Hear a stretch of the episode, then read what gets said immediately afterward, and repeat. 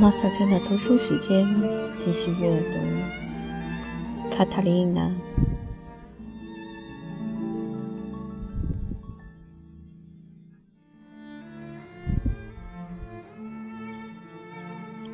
卡塔琳娜睡了几个小时，终于被她母亲在厨房里忙乱的声音闹醒了。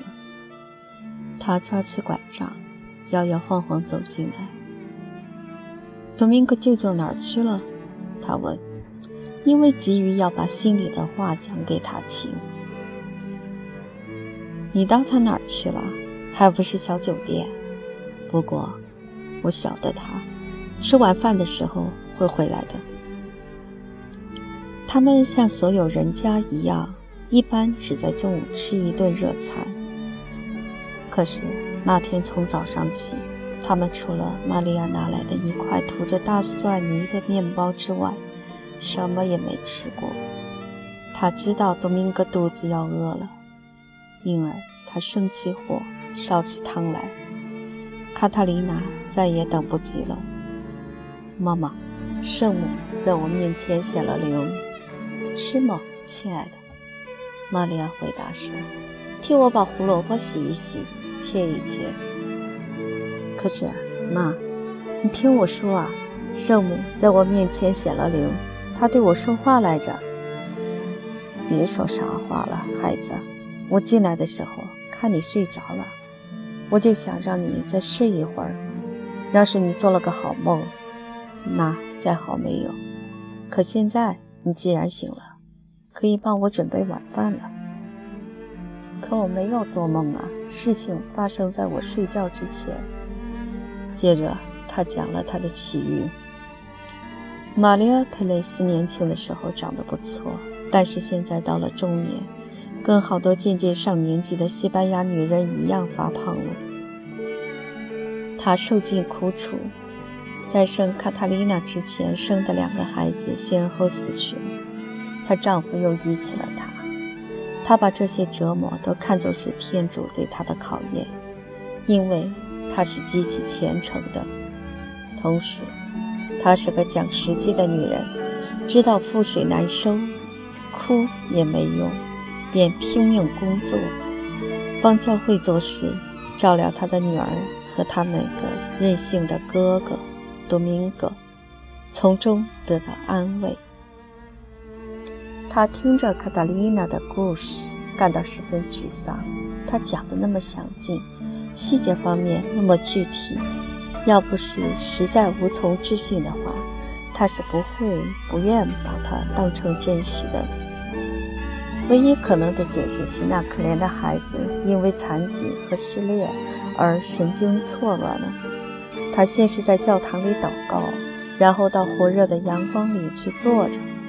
很可能他的头脑出了毛病，在想象中把这一切想得那么真切。竟确信那是真实的了。唐胡安德巴莱罗的侍奉天主最虔诚的儿子就是那位主教。卡塔琳娜讲完了事情的经过，最后说：“那当然。”他母亲说：“他是个圣人。多明戈舅舅在他们两个都年轻的时候跟他很熟。舅舅可以带我去看他。不要挣扎，孩子。”让我想一想，教会不喜欢有人声称曾和耶稣基督或圣母有任何交流。他使用全副全释，不让人夸口说见到过显灵之类的话。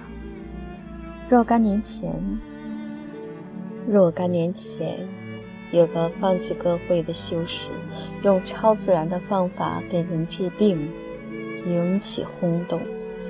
许许多多人都去求他治病，结果圣教公署不得不加以干涉，他被逮捕了，从此不知下落。